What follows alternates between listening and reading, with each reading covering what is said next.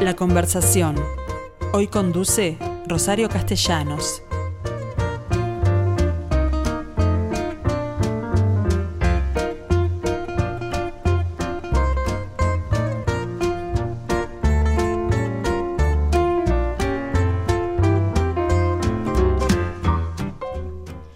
Bueno, gente, ¿cómo les va? Buenos días a todos. Eh, desde ya eh, me pido disculpas por si esta este, entrevista que tengo, esta conversación que tengo programada para hoy no sale del todo seria como ustedes esperan de mí. Pero ¿qué pasa? Que, ¿qué, ¿Qué quieren que les diga? ¿Ustedes se imaginan lo que es entrevistar a Jorge Morris? Un individuo que hace años me hace reír tanto, además, que verlo serio de- y además presencial del otro lado de la mesa realmente resulta difícil, pero lo intentaré. Sepan disculpar si no lo logro. Para romper el hielo, hablemos un poco de ti. ¿En qué momento optaste por el teatro que no fue tu primera tu primera actividad, no? No, no, bueno, buenos días, buenas tardes, no sé, bueno, yo estoy tomando un cafecito acá, muy bien. Mediodía. Mampara por medio. Me siento como en un taxi, pero con una hermosa conductora.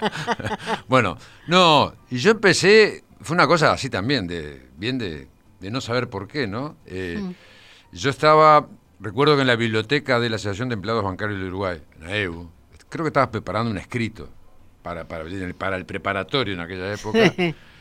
Eh, y siento por los altoparlantes que llaman para inscribirse para un grupo de teatro. Y fue como, como las sirenas, con la diferencia que yo no me tapé como Ulises la- la- los oídos. Y me paré y me fui a anotar. Y el bibliotecario, que era Marcel Proust, me acuerdo, un un gran teatrero de, de otras Sí. épocas, eh, me pregunta, bueno, ¿y por qué te querés anotar? Le digo, la verdad no, no sé. Porque No sé, estaba escu- acá. Escuché, y, bueno, entonces me anotaron. Y, y después fui de noche a la entrevista y había otras personas y cada uno decía el por qué. Y cuando me tocó, me dije, yo la verdad no sé, yo estaba arriba en la biblioteca. Y bueno, y ahí me dijeron, bueno, probá, hay otras cosas, no solo actuar, también en el teatro, me decían. ¿eh? Y eso fue en el 75 y hasta aquí llegué. Y si me preguntás por qué, todavía no sé. Pero te, te formaste como actor. Claro, sí, porque sí, sí, tú sí, sos fundamentalmente actor. Es decir, eh, la, la cuota de humor, de humorista que tenés, ¿cuándo decidiste que ese iba a ser tu rubro? Yo creo que, que se- desde, desde el inicio, si bien tuvimos una, una formación muy ortodoxa, con, yo siempre digo, mi madre artística, que fue doña Rosita Bafico. Pero Rosita ya de por sí hacía mucho humor en teatro. Claro, ¿no? claro, pero era, eh, era una, era una actriz. Yo, yo la conocí poco como actriz, ¿no? Eh, pero era de un rigor increíble. Y a su vez ella nos recomendó, y fue con lo que se armó todo el, el plantel, digamos, de profesores, Norma Quijano, que era lo que en aquel entonces se llamaba expresión corporal, y nada más ni nada menos que Derby Vilas, Actor. con quien hacíamos Stanislavski. O sea que la- la- era, era bastante or- ortodoxa la formación. ¿Hiciste teatro en serio alguna vez? Claro, sí, sí, bueno, hicimos, hicimos este, eh, el Jardín de los Cerezos. Ha- Hacíamos como pruebas, eran como, como pruebas y después se mostraban. Pero un año, un año trabajamos con Rosita Bafico el teatro clásico español. Y dentro del teatro clásico español también ella nos dijo, vamos a hacer algo que muchas veces no, no se lo tiene en cuenta, pero es esencial también para el actor, para la formación actoral, y es el teatro popular español. Los llamados, las llamadas obras menores, ¿no? Ah. Pero que después le ganaron a, a los grandes escritores, y desde Cervantes a Lope de Vega, este, y pasando por más, este, incursionaron también en eso. Y fue cuando empezamos a- a estudiar el teatro popular español, que a mí me vino esa cosa como ese humor que de- del, del 1500, 1400, nos hacía- nosotros lo hacíamos en los barrios Mm. y la gente se reía. Y yo, yo cuando iba a decir, vamos a ir a tal lugar o a tal lugar y vamos a hacer esto, nos van a sacar corriendo. Nosotros hablando de válgame, válase y todo, todo en el que no se entendía En nada. español antiguo. Claro, la, la- la gente. Entonces, la, la herramienta del humor, y más en aquel entonces, estamos hablando del año 1900, digo, en aquel entonces, yo qué sé, 1980, 81, ¿no? Eran años difíciles. El humor, como que, particularmente, pero ese tipo de humor, que era humor. Humor Limpio. sí, y que lo, lo- lo tenían que defender los actores, Claro. porque había que componer Claro. Para, para que el vehículo... Y a tu juego te llamaron. Claro, entonces a mí particularmente eso me, me, me- me- me atrapó. Y después también un poco lo que era la, la, eh, la particularidad de ese teatro, ¿no? Que también, que, que de alguna manera al principio estaba como enfrentado al, al gran teatro. Sin embargo, después, Mm. porque era- eh, llevaba mucha gente. Y bueno, y ahí es que surge la idea después, bueno, de, de- de- de tratar de hacer eso mismo, pero en carnaval y bueno, empieza otra época, ¿no? Pero el teatro, teatro, yo empecé ahí en el 75 y hasta el día de hoy. Hay distintos tipos de humor. Claro. Eh, tú, el tuyo, ¿cómo lo definirías? Porque yo tengo una, una apreciación de lo que es tu humor, pero me gustaría saber cómo lo definirías tú. No sé, lo que pasa que para mí es como llega un momento en que se transforma como en una especie de, de ecuación, es como una cosa matemática. es como que me tiene que cerrar, ¿no? A, a mí me gusta mucho el tema de, de las palabras, pero la sonoridad también, y a veces el sinsentido de las palabras, eh, eh, eh, cuando las, las empezás a mezclar o jugar con ellas, que llegás a, a cosas increíbles que no dicen nada y lo dicen todo. Bueno, ese es el teatro del absurdo, ¿no? Claro, sí, que viste que el, el- el absurdo al principio surgió, claro, en un momento muy particular y es como, a veces se lo tilda como lo que se opone a la razón. Y no sé, para mí después de, de- repente de estudiarlo un poco más y, y hacer las cosas que uno hace, eh, eh, el absurdo yo creo que a veces es hijo y esclavo de la razón, ¿no? Este, En, en tu caso, además, empleas un- una cultura que hoy por hoy es más difícil de encontrar. Es decir, eh, no solo estamos hablando de palabras, estamos hablando de conceptos que tienen que ver con un hombre que ha leído mucho. Claro, es que para mí el humor, aunque parezca mentira, yo para mí el verdadero humor, primero que yo no me, no me considero humorista, porque para mí el humorismo es algo escrito.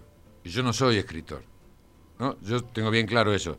Yo soy un actor que a no, veces... pero hace guiones. Bueno, sí, sí, claro, pero los hago, pero, pero eh, eso es clave para mí. Los hago desde la actuación. Y yo a veces digo, yo más que escribir, pinto o dibujo. Porque para mí la escritura va acompañada del movimiento. Yo cuando estoy, que es haciendo escenas o cosas así, ya las estoy moviendo. Entonces va como todo junto, ¿no? Eh, pero pero para, para, para mí el, el tema es que el- ese verdadero humor, para mí siempre está parado, aunque parezca raro esto, en el lugar del dolor. Es decir, en el lugar de, por ejemplo, está, eh, por decir lo de la obra, ¿no? Que- de, esta obra. Recuerdos de Niza, sí. estamos hablando que fue lo último que, que Claro. hiciste que la vi el domingo. Está parado en lo que nos pasaba. Porque arrancamos, digo, arranca- arrancamos a, a trabajar ahí, en, en mayo. Claro. Y realmente, eh, Sabiendo que no sabías cuándo le ibas a estrenar. no, sabiendo lo que no sabía que pasaba. Claro. Pero además un momento en el que me dio la sensación de que nadie sabía nada. Entonces era, era una incertidumbre extraña, pero por otro lado, vista desde el, desde el sentido del humor, era, aquello era, era increíble. Parecía, digamos, un guion. Absurdo. No, claro, Vuelvo a lo mismo. Es un absurdo. eh, yo te califico a tu humor como de un absurdo racional y culto, además. Claro, pero no, pero, yo qué sé, porque a veces yo soy un tipo que anda mucho por la, por la calle, me, me gusta, me gusta caminar Ves, y, mirás. y, y- y- y para mí ver esas cosas, hubo una- justamente eh, cuando, cuando apareció todo eso, que lo primero que, que- el primer, digamos, lo, lo primero que tuvimos frente a la pandemia fue el encierro, ese fue el, ¿no? el primer claro. sacudón. Y bueno, yo salía igual a hacer mi, mi recaudo, ¿no? Todo. Eh, y, y- y empecé a ver, cada vez veía más gente en la calle. Mm, Pero no solamente ver gente en la calle, sino, por ejemplo, había unos que estaban cerca, a la esquina de casa, y a medida y- iban, pasando, iban pasando los días, iba Y se pasando el juntaba tiempo. más gente. Se juntaba más gente y me decían, buen día vecino, buen día. Y yo, yo pasaba y decía, pero ¿ellos están afuera o están adentro? ¿Y Claro. ¿Nosotros estamos afuera o estamos- ¿Quién está adentro y quién está afuera? ¿no? Empezó todo el tema ahí. E- Entonces, viste, decís, pero, pero claro, es, es increíble. Claro. Es decir, es- es- por eso me, me parece que, que, que- que yo te decía eso de, de pintar, porque para mí todo eso que veo, yo después te juro, lo, lo traduzco, yo me hubiese encantado ser artista plástico, pero soy un torpe, más aún que escribiendo. Pero entonces lo, lo traduzco, digamos, en palabras. Claro. Pero para mí son, son, son imágenes, imágenes que me vienen a la cabeza y bueno, y todo, todo lo que uno también ha vivido, ¿no? Y el carnaval también ha sido una fuente muy explosiva. Ya vamos a hablar de carnaval, pero en materia de humor, ¿hay, hay temas que están prohibidos para el humorista? No sé, no sabría decirte. Yo... yo en el tengo- carnaval se tocaban temas que hoy por hoy nadie se animaría a tocar. Claro, pero yo, yo por ejemplo, yo, yo digo, yo tengo mis límites. Mm. Y ahí está, hasta ahí llego. No sé los límites del otro. Eh, yo trato...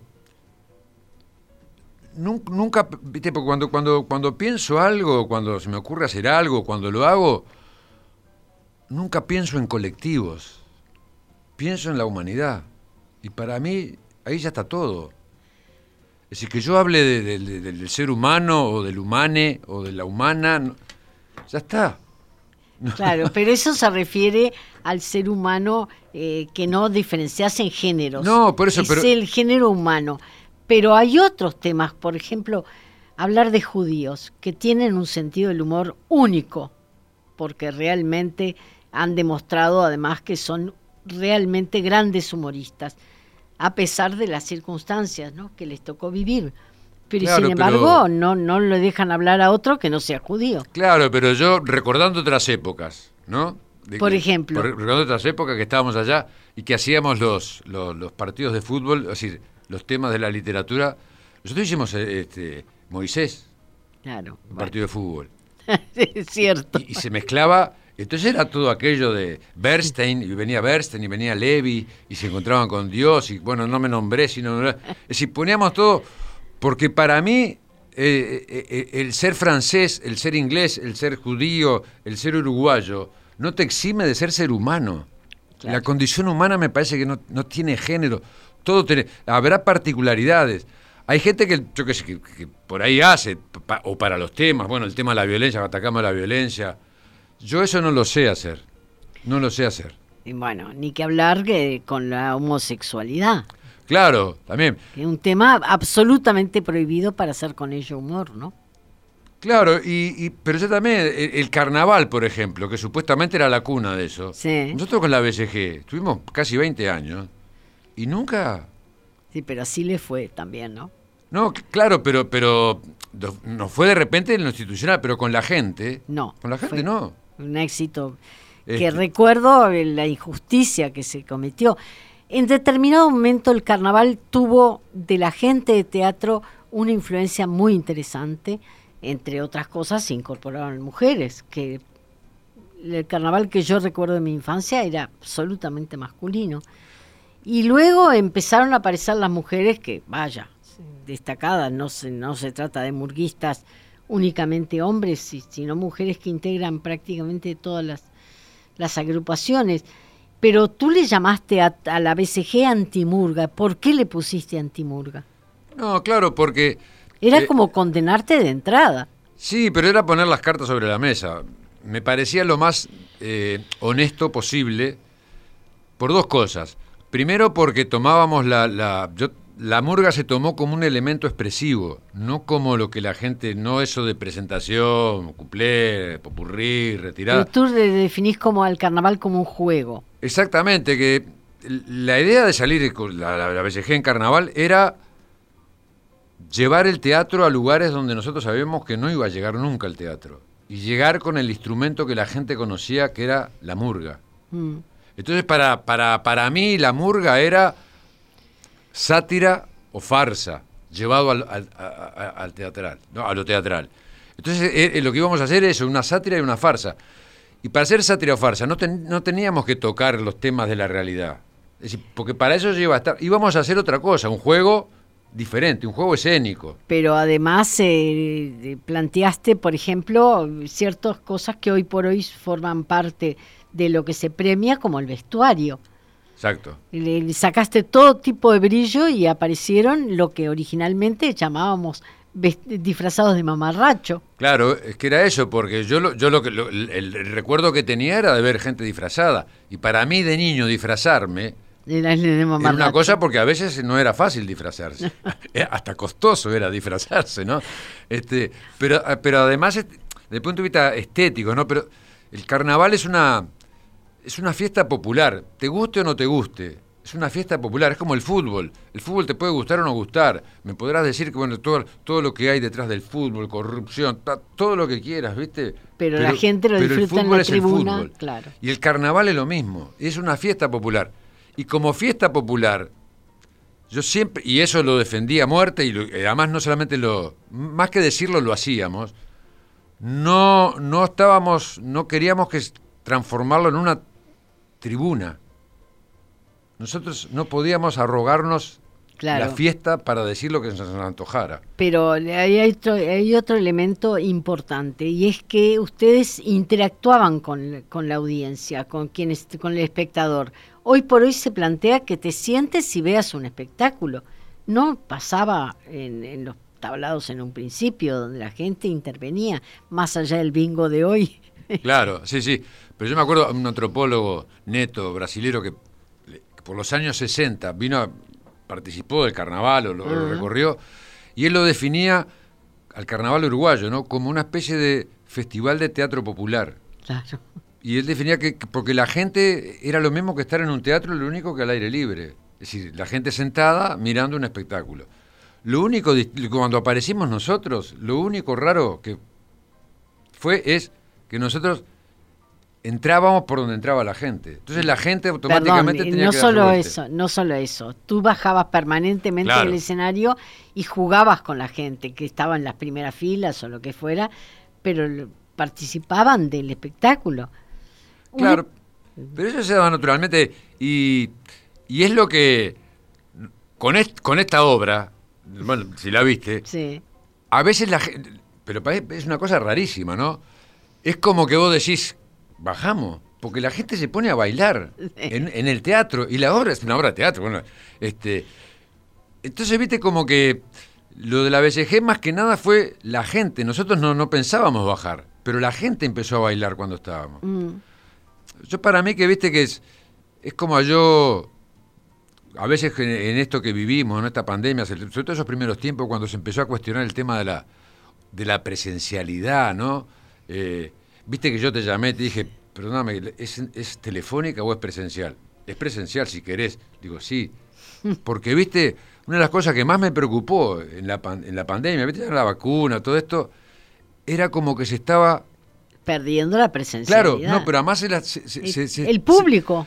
Se estaba hablando como que, bueno, la presencialidad no es tan necesaria en, alguna, en algunas áreas. Para el teatro sí. Para, yo te diría que para todo. me parece. Para todo, pero en particular como actor es muy diferente trabajar. Pero en la educación. Que lo has hecho, lo has hecho igual. De radio, televisión, este, lo has hecho. Pero también en la presencia del público impone condiciones que no te las da el público que sabes que está del otro lado del, del aparato, ¿no? No, pero además me parece que por esa una cuestión social, ¿no? De que uno, vos por teléfono es muy difícil que compartas. De repente esta misma charla por teléfono no sería así, pues yo te miro, vos me mirás, hay un gesto, es, distinto, es completamente distinto. Y, creo que la gente también eso lo nota, si algo tiene la radio lo aprendí, ¿no? Eh, eh, es, para mí es lo más parecido al teatro. Lo que mentira, más que el cine o más que la televisión, es lo más parecido porque la gente es un ejercicio de imaginación. Yo creo que la gente... Más allá de que hoy por hoy pueden intervenir también, porque... No, sí, claro, pero la intervención siempre es, este...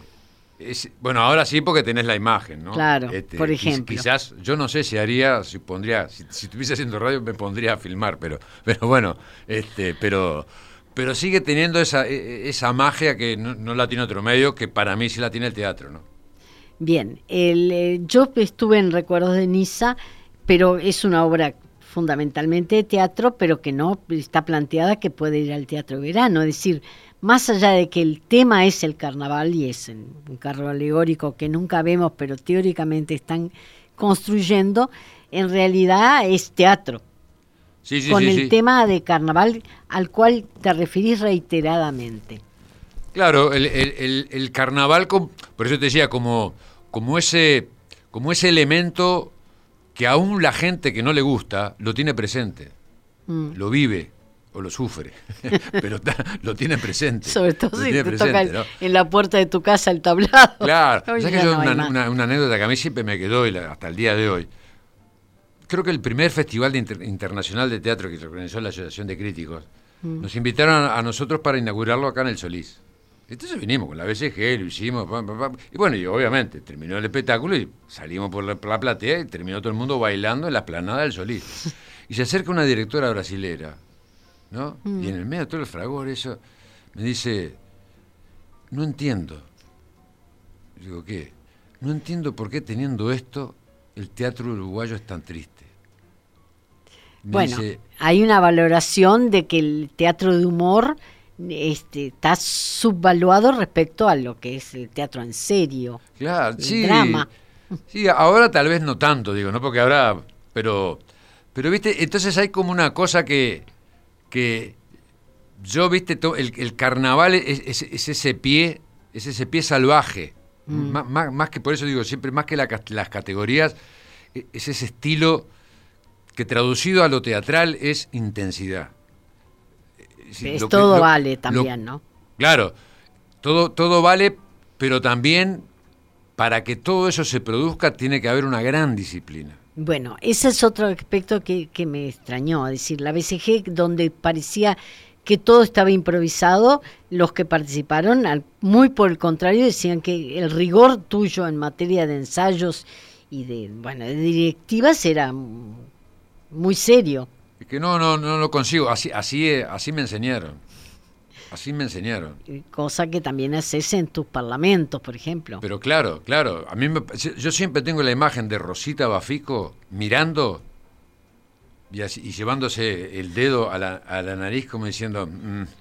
Esto me huele. ¿no? Entonces, y yo ya sé que termino y me va a caer con el caño.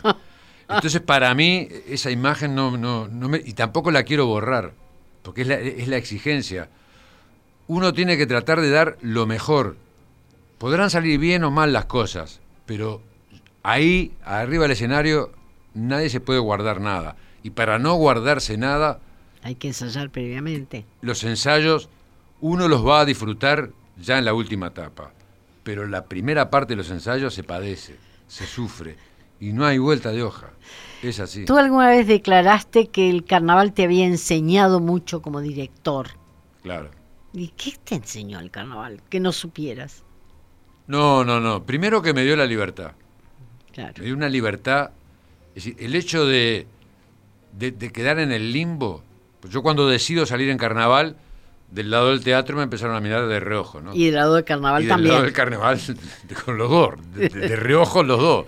Eh, Visco. Claro, seguro, ahí ya ni me No, entonces, claro, quedé en un camino que no quedó otra cosa que la gente. Mm. Entonces se- se, se acabaron, se, se acabaron los, los- los amigos del teatro, digo, en, en el sentido de que me van a ver los amigos del teatro, trabajo para los amigos, para los críticos. Era la gente y nosotros. No había, no- no había intermediarios. Entonces eso, y realmente la gente soportó cualquier cosa de nosotros. Y para mí el- el- fue un laboratorio, pero un laboratorio de todo punto de vista. Porque lo, lo que decías, nosotros trabajamos meses, meses. Cada uno trabajaba su, su murguista. Lo que nosotros aplicábamos era de repente, yo qué sé, lo, que- lo que podía hacer la, la- la comedia del arte era, bueno, la poníamos, vamos a, bueno, vamos a trabajar esto, vamos a trabajar el clown, pero vamos a trabajarlo bien. Improvisábamos mucho, pero teníamos la técnica para improvisar. Cuando bajábamos, yo sabía perfectamente a qué bajaba. Cada uno Claro. no interferíamos con él, cada uno tenía su juego. Y eso lo da solo el trabajo. Para mí el trabajo es un poco de talento que lo necesitas, un poco, un poquito más que, que, que- Y que mucho medio, trabajo. Y mucho trabajo. Y mucho trabajo. En, en esa materia, en esa materia, ¿cómo ves la formación actoral hoy? Porque actores sigue habiendo y cada vez más. Y salas también. Yo a veces pienso desproporcionado al número de habitantes que tiene Sí. Montevideo para empezar, ¿no? A, a mí lo que me preocupa una cosa, ¿no? Y- pero de repente tal vez haya cambiado también eso. Yo pertenezco, yo fui formado de una manera eh, donde el, eh, el- el actor se iba forjando. Yo me fui forjando al lado de grandes, Grandes, actores. grandes. De grandes, no solamente de trabajar con ellos, sino de verlos.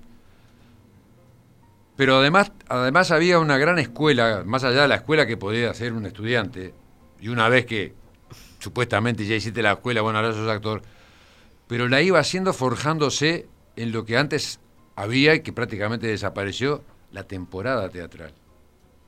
Entonces ahora, el hecho nuestro, por ejemplo, hicimos cuatro funciones, ahora vamos a hacer tres más. 17. Bien. Lo- eh, En No. ese momento lo voy a lo voy a recomendar Sí, sí, sí. porque recuerdo de Nisa este, me, me llamó poderosamente la atención porque es teatro de humor, sí, de carnaval también el tema, pero es un teatro que tiene todo un guion con tres actores humoristas, pero tres grandes actores como son tú. Claro. Y, y entonces, viste, me, me- me- me parece que eh, ahora las obras, ahora se funciona así. Haces, la obra la haces dos días, desapareces. Al mes o a los dos meses apareces en otra sala. Mm. A los dos meses apareces haciendo cuatro. Y, vos decís- y en el medio de repente hicieron otras. Entonces ves actores, me ha pasado, yo por lo general hago una sola cosa y no hago más. De estar en elencos o en otro, de estar en dos o tres obras, Sí. incluso hasta dirigiendo dos o tres horas. Digo, "¿Pero ¿cómo hacen, no? ¿No ¿Terminás disfrutando? Esto o lo terminás padeciendo. Entonces, eh, me parece que hay cantidad, y yo por lo menos, por eso me, me- me- no, me, no me da la cabeza para tanto, me parece que la cantidad es enemiga de la calidad. Eh, otro tanto te preguntaría con respecto a las salas, porque también ustedes tuvieron inconvenientes para seguir en la Baferreira porque no tenían sala, no tenían fechas libres.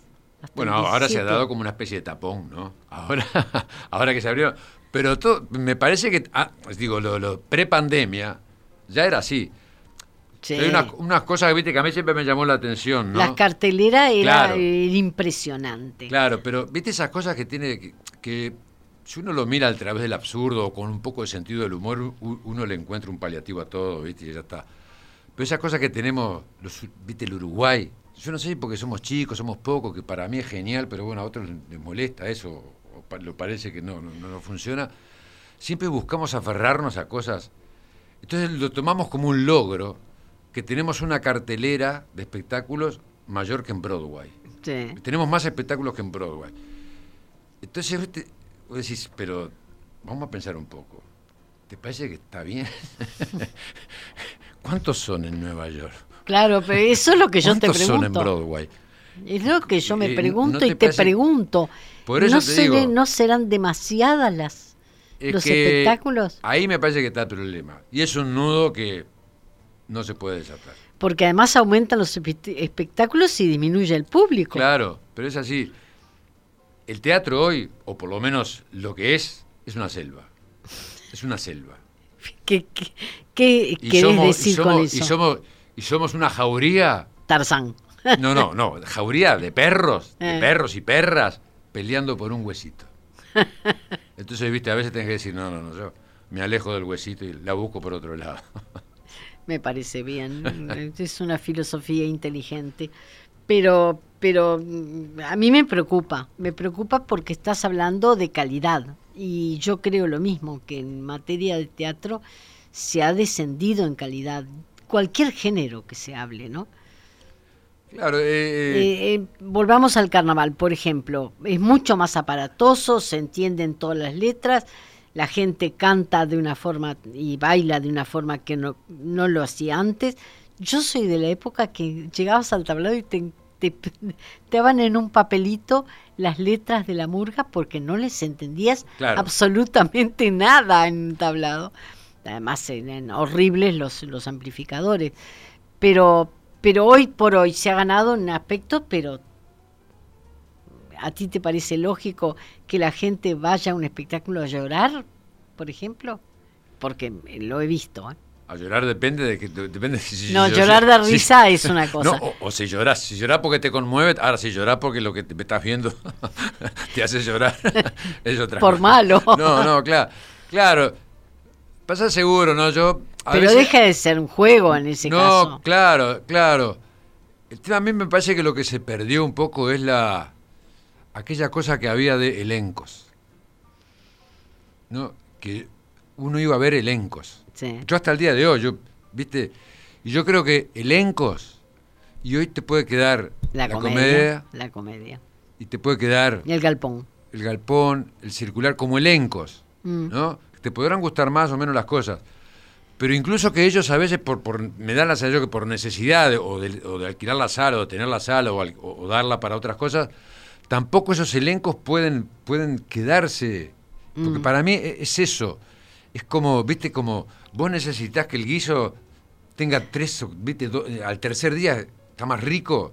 Las obras de teatro también necesitan eso, que se vayan forjando, que vayan creciendo y, y que vayan creciendo sobre todo los actores. Ah, Que me parece que ahí es donde está, pero acabas de hacer una comparación con la comida que tengo entendido que esto otro debe, ¿no? Ah, eso sí me encantaría. No, no, eh, pero es total.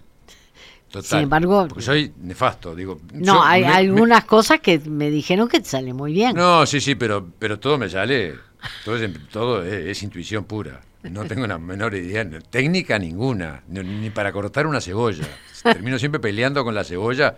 Llorando. arra- no, no, arranco bien, pero se, eh, a- llego a la mitad de la cebolla y ya acabó el cubito. Empieza a desparramarse. Pero como eso la nana de- de la debe cebolla. tener que ver con un temperamento con poco paciente, ¿no? Es probable, sí, es probable. Pero no, pero la, la cocina para mí, soy un fanático de ver programas de, De cocina. de cocina, pero, pero no, no, no, no competencias, sino programas de, de gourmet, que- ¿no? el canal gourmet concretamente, Sí. porque me parece, a mí me parece que es un arte. Cada vez estoy más convencido que es, que es un arte. Cómo se combinan los, es, es casi que un proceso de, de búsqueda de personaje, de composición de personaje. Es decir, ¿qué va primero? Tenés orégano, tenés este, tenés, ¿cuál va? Claro, ¿Cuánta ¿cuál, cuál es el gusto que debe priorizar? para encontrar y es un poco es el personaje bueno tiene todos los matices claro. todos los colores ¿no? entonces la cocina sí pero tarde o temprano voy a ir a algún instituto para que me enseñen algo Pero no, no, no dejas de ser actor nunca. no no no no no no no y no quiero dejar de serlo no vas quiero dejar de vas a morir siendo actor, sí sí aunque no actúe aunque no actúe aunque estés jubilado. Claro, porque es, es- es vocacional, ¿no? Es una cosa que no, este, no sé por qué la decidí, pero sé que es lo que quiero decir. Es decir, cuando en el pasaporte pude poner actor, antes ponía, no sé, empleado, Ah. pero cuando pude poner actor, dije, ya está. Eh, Pero además podés vivir de la actuación hoy por hoy. Claro, no, no, del, no del teatro, pero sí de que cuando, todas las cosas que cuando hice radio, yo me acuerdo que lo primero que decía era, a mí no me pidan entrevistas. Claro. Yo no, no- respeto mucho. Si ya hay algo que yo respeto son las, las, las profesiones. Y para mí el periodismo es una de las cosas que más respeto y que más me ulti- últimamente, ¿no? Este, Porque y- no ha sido muy bueno contigo. no, no, no, no, no. No ha sido bueno con el periodismo, me parece. ¿No? Este, Otra, otro de los aspectos lo, en los lo cuales puedo decir en esta, en esta mesa que me parece que es un bastión a propósito de eso. Pero bueno, está, son otras. son otros nenes. Otros temas. Son otros nenes. Pero eh, entonces para mí es, es, es fundamental tener claro que yo todo lo hago desde el actor. Todo. Lo que hice en radio, bueno, lo que hice en cine también, pero lo que hago en publicidad, yo me paro, hago una publicidad y soy un actor. Me pongo frente a un micrófono como me ponía antes y era un actor haciendo radio, pero no no era no era ni, ni un locutor ni un periodista, no, no, no, no, no. Era un actor y por eso, bueno, lo que hacíamos, que tratábamos siempre de tener un libreto. Claro. Bueno, me parece bien entonces un profesional de la actuación, como esperamos que lo sean todos con, en cada aspecto de la vida que elijan serlo. Hacerlo con gusto y con profesionalismo. Totalmente, totalmente. Sí, sí, sí, sí, sí, sí. Y con disciplina, con rigor. Para mí eso es fundamental, el rigor. El rigor para... Si uno no se respeta, es imposible que los demás lo respeten. Y respetarse es entregar lo mejor, lo mejor de uno, entregarlo, no guardarse nada. Eso creo que quedó, les quedó claro, señores oyentes. y bueno, como quiera, he hecho el esfuerzo por abarcar varios temas sabiendo que me van a quedar una cantidad en el tintero. Jorge Moris, muchísimas gracias por esta entrevista. Por favor, un placer. Porque estoy frente a quien me ha hecho reír, pero a, partir de la actuación, que no es poca cosa. Bueno, yo contento, viste, esas cosas yo las disfruto. Si hay algo, la gente no se imagina, pero lo bien que se siente, lo bien que se siente desde un escenario ver a la gente feliz. Mm. No hay, yo qué sé, no, hay, capaz que exagero, pero me da la sensación que es cuando un médico salva una vida. Yo creo que hay algo de eso. Y, eh, a mí lo que me sorprendió, fue el domingo, como te dije, el último día de recuerdos de Niza, es que las edades del público, porque yo pensaba que la única vieja iba a ser yo, y resulta que había una cantidad de gente promediando arriba de los 50. Sí, sí, sí, sí, sí. Sí, y bueno, y en el escenario también. era, todo, todo parejito. Se ríe Romero porque también ya, ya no le queda ni, ni en la cabeza, le quedan años. Pero, ¿qué pasó? También en esa materia la gente ha, cambiado, es decir, la gente joven que era la que te seguía en la BCG no es la que, la, que va al teatro a verte. Yo creo que al teatro... Más allá de que mi hijo me dijo, es un cra, cra, no, claro, sí, CRA. Sí. sí, sí, sí, pero el teatro ya de por sí, a mí me da la sensación, es una sensación que tengo, es que el público es de 40 para arriba.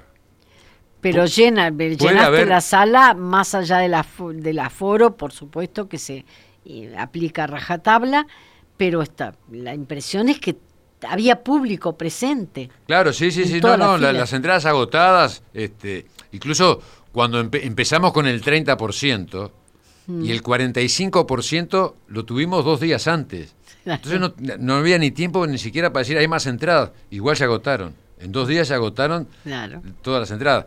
Así que bueno, muy contento y bueno, esperando que ahora con esta actriz también podamos seguir. Y después es quedar, quedar a la espera a conseguir salda. O, dónde, la, dónde la podemos hacer, recuerdo Denise.